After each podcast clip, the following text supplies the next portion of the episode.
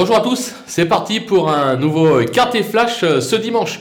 On prend la direction de l'hippodrome de Paris-Longchamp justement pour le grand handicap de Paris-Longchamp. On va évoluer sur 2200 mètres, un parcours un peu atypique sur la grande piste et sans plus attendre nos bases avec quelques surprises. En effet, on est en fin de saison, les terrains changent, on ne sait jamais vraiment s'ils sont souples, collants, bons, bons souples, très souples. Difficile à situer, une course très ouverte où on va prendre des risques pour l'occasion. On attaque le 16, Night Dance Man, ça sera vraiment pas le cheval de tout le monde.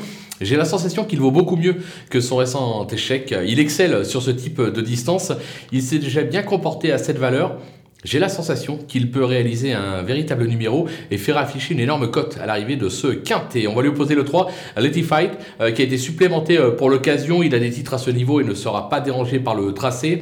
Il est compétitif euh, à cette valeur. Je le répète, il a été supplémenté. On fonce. Le numéro 8, Bazork, elle affiche 100% de réussite depuis ses débuts, 8 sur 8 et 100% de réussite à ce niveau avec un succès et deux accessites. Elle a gagné le prix de Longchamp sur ce parcours. C'est une base en béton également. Du côté des opposants, on se méfie euh, bien évidemment de ce qui devrait être le favori de la course, le numéro 5, Brit of Fire. On ne le présente plus euh, à ce niveau. Il s'est notamment classé quatrième de cette épreuve l'an dernier. Il cherche sa course cette année. 7 euh, accessites en 9 sorties. Même si j'aurais préféré un 2400 mètres pour lui, je pense qu'il est compétitif. Le numéro 6, Jackson, qui traverse une belle passe, comme l'attestent ses trois derniers accessites acquis à ce niveau. Il fait de 2000 à 2400 mètres correctement traité au poids, il doit pouvoir bien se défendre. Et enfin le 7 King euh, qui a fait ses preuves à ce niveau et qui s'adapte à tous les profils.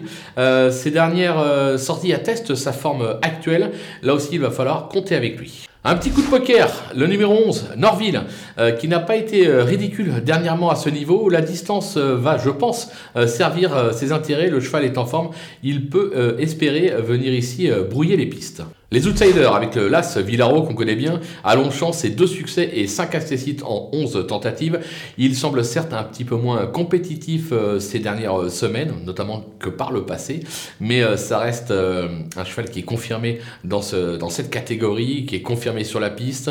David Smaga, l'entraîneur, un homme à droit, on ne peut pas l'écarter totalement. Le 14, Akio, qui vient de renouer avec le succès sur les polons de, de Saint-Cloud, ce qui lui vaut de porter 3 kg de pénalité, ça complique la donne, mais pour une place, c'est encore jouable. Le numéro 9, Go euh, With the Wind euh, qui a des titres à, ce niveau, mais qui a franchement déçu lors de ses deux dernières euh, tentatives.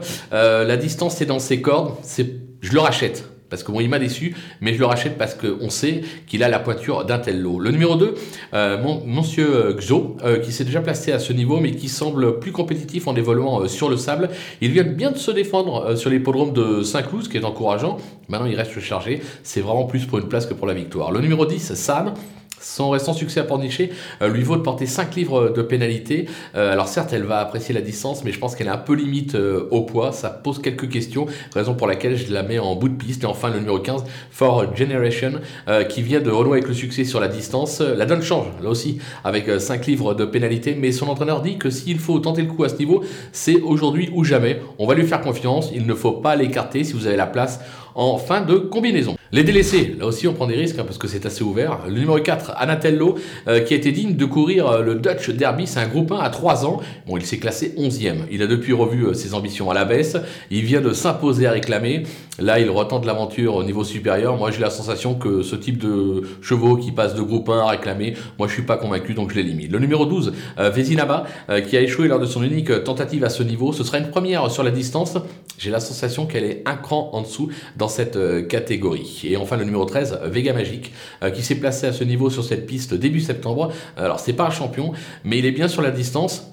On peut le mettre pour une petite place. Moi, j'ai plus la place de le placer, raison pour laquelle je l'élimine. Mais bon, voilà, si vous avez encore la place, je vous dis, c'est très très ouvert. Euh, on va pas se mentir, c'est un quintet, euh, on va croiser les doigts, mais bon, il peut y avoir des trucs intéressants par rapport aux favoris et surtout par rapport à la cote.